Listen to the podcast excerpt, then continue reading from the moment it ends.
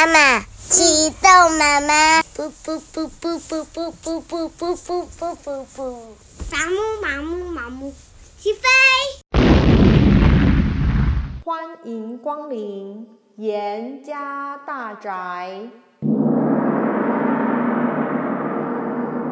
陪双达一起听故事。今天我们要讲的故事是《镜花缘》。灵凤山上禽兽大战，离开常人国走了好些日子，前面出现一座险峻的山峰，迎着阳光显得格外翠绿，真是美极了。唐敖赞美的说：“这座山真是雄伟啊！”多九公仰起头注视着，这就是著名的灵凤山。唐敖好奇地问说：“山里有什么吸引人的？”草木鸟兽吗？多九公说：“不错，这座山是西海上第一大山，林中果木繁盛，鸟兽也多。但是山林的东部找不到飞禽，西部寻不着一只走兽。啊，这是什么山呐、东边没有鸟，西边没有禽，没有猛兽。”唐敖也十分吃惊。多九公接着说：“这座山的东边住着一只麒麟，西边住着一只凤凰。麒麟是兽类之王，凤凰是鸟类之冠。他们呐，各自率领自己的族群，互不侵犯。不知道什么时候，东边出现了一只绿毛狮子，每每带着一群野兽到东山上骚扰。”西边飞来一只叫做素霜的坏鸟，常常领一堆怪鸟到西山上捣乱，以至于灵凤山三天两头发生禽兽大战呐、正讨论着，突然传来一声噼里啪啦的声音，只见天空黑压压的一大群大鸟朝着灵凤山飞去了。多九公说：“啊，可能啊是那素霜和凤凰又打起来了。”我们瞧瞧去。唐敖也很想看那些真禽猛兽啊，一口就答应了。爱凑热闹林之阳便下令水手往灵凤山靠岸。多九公提醒说：“啊，我们得小心点，把武器给带好。”三个人准备妥当了，离开了船，上了岸，爬上西山坡，一路上。各种鸟儿齐鸣，就像合唱团似的，声音有高有低，有深厚有清脆，就像大合唱一般，非常的悦耳动听。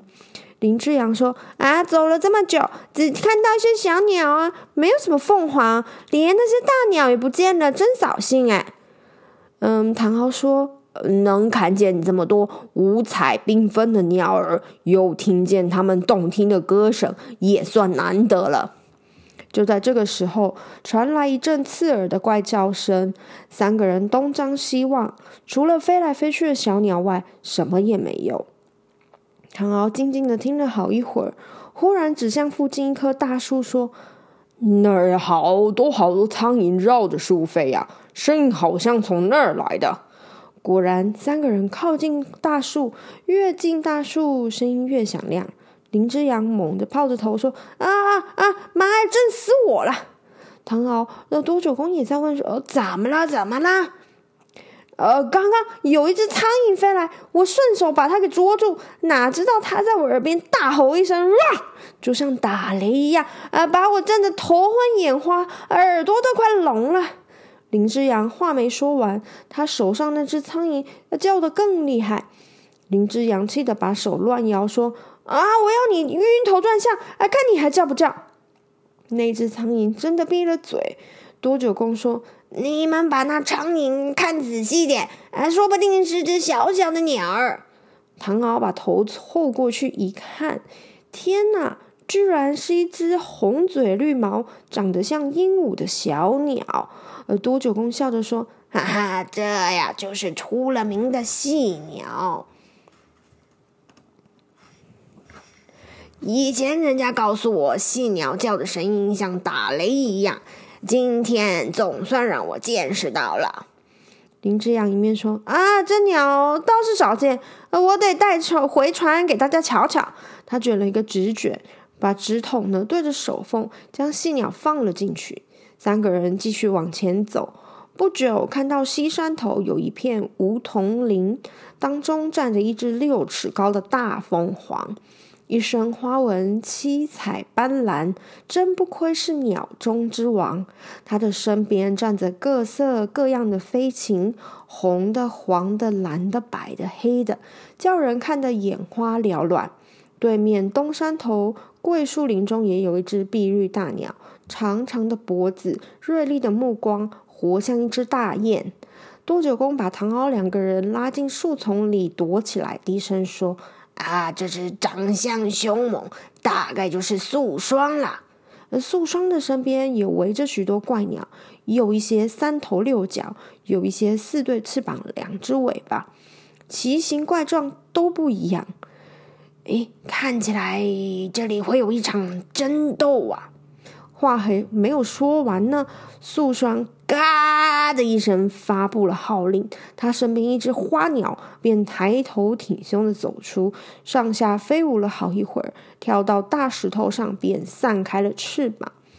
林之阳说：“那、这鸟倒像凤凰，只是身材小了一点。”多九公说：“这就是爱漂亮的山鸡，喜欢对着水面照镜子，常常看着自己失神落水而死。”素霜大概认为他浑身七彩艳丽，所以派他出来炫耀吧。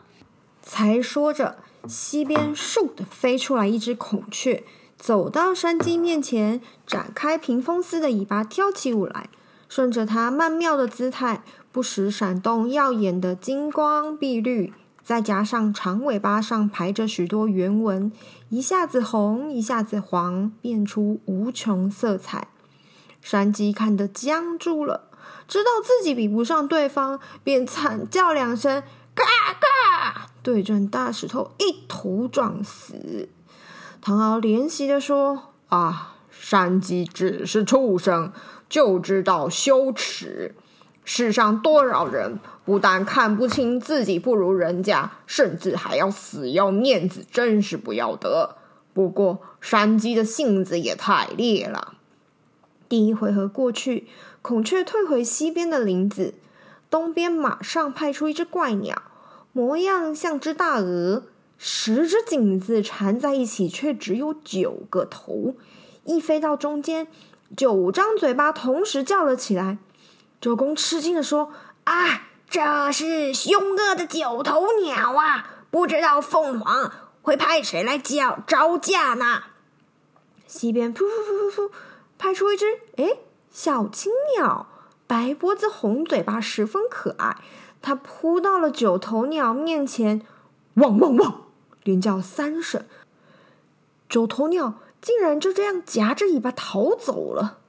呃，怪呀，太怪了吧！这神雄气威的九头鸟，为什么怕这只叫声像狗的小小鸟儿呢？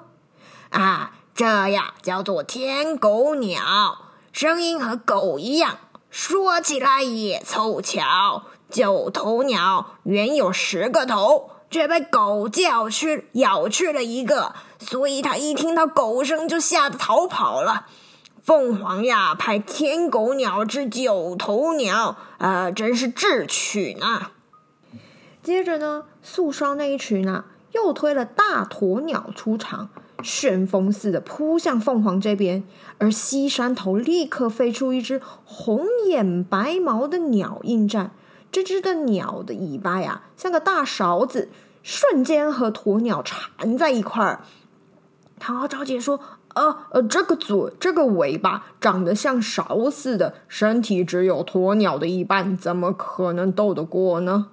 啊，那可不一定啊！哎，果然。他们两个才打个几回合，庞大的鸵鸟居然被对方的尾勺打得前窜后跳。哦，好好好，哥，太厉害了！连续三回合，呃，凤凰这儿获得全胜呢。林之阳拍手说好。正说着，东边山上好像来了个千军万马，只见树叶哧哧哧陆续落地，尘土满天飞扬。转瞬间，所有的禽鸟飞得一只不剩。不久，两队野兽互相追逐而来。一队呢是由青毛狮子带头，另外一队则是由独角麒麟领路。大队野兽大多负伤带血，分明刚刚已经有过激烈争斗，现在又跑到这边，预备再决胜负，争夺山林里的领导权。唐敖三个人从来没有看过这么激烈的火拼场面，不敢出声说话，做梦也想不到。林之阳手上的那只细鸟居然呱呱的大叫起来，林之阳啊吓得把手乱摇，不料细鸟却越叫越大声，越叫越大越大声，活像一连串的惊雷。绿毛狮子听了，昂首一声咆哮，啊！他的手下怪兽也疯了似的，朝着这声音奔过来。三个人吓得四处乱撞，多久公急着喊。林老板，快把手上的犀鸟丢了，放枪要紧啊！跑得气喘吁吁的林之阳照着做了，嘣，放枪打中一只，却起不了什么后阻作用。啊，再再打第二枪啊！林之阳又战战兢兢的放了一枪，这下子惹火了兽群，追得更起劲。唐敖只顾着往前看，呃呃，回头回头一看，啊，狮子就在身后。他心头一急，拼了吃奶的力气往上一跳，居然跳上了半空中。所有的野兽转扑向多九公，还有林之阳，眼看他们两个人啊就要被吞吃掉了。说时迟，那时快，山头上呱啦啦啦啦的连声枪响，一道比箭还急的黑烟，咻，对着那绿毛狮子射过来。狮子弹身一跃，刚刚躲过，又是一阵咻咻咻的连珠响。绿毛狮子痛吼一声。倒地毙命。这时候啊，一阵阵的枪响，就像急雨似的，群兽不断的被射中，遍地都是尸体，侥幸不死的，失了魂似的狂奔而去。猫，这才从空中慢慢落下。林之阳屁口就抱怨：“啊，妹夫去过孽空草，一下子冲到半天高，呃，竟然丢下我们不管，太不够意思了吧？”那幸亏我们有枪神协助，否则还哪还能活命啊？那唐敖无可奈何地说：“我也想抱着你们往上跳啊，可是我们三人距离太远，狮子又追在我身后，我也没法子呀。”啊，你们俩别争了！哎，他多久公一面走过来，身边竟然多了一位身穿紫色剑衣的少年。他拱手为礼说：“还好我及时赶到，啊，那群野兽没吓着你们吧？”呃，谢谢少侠救命大恩，您的连珠枪法真厉害呀！啊，这是我应该做的。紫衣少年被夸奖的满脸通红。啊，唐敖啊，啊，叹了一口气说：“啊。”想我的拜把兄弟魏温也练了一手连珠枪，呃，自从上次反叛武后兵败，呃，不知道他现在流落到哪儿了。紫衣少年突然跪倒在地上，他说：“您，您就是唐叔叔，叔叔，您还记得我吗？我，我是紫英啊，啊。”你真的是魏大哥的女儿紫英？呃，怎么这样打扮呢、我都认不出来了。呃，你爹爹还好吗？唐敖又惊又喜地扶起他，急切地问道。紫英哭得更大声了。爹爹前些日子死了，爹临死前还惦记着叔叔要我去投靠您呢，没想到会在这儿遇上。唐敖啊，一听忍忍不住泪流满襟。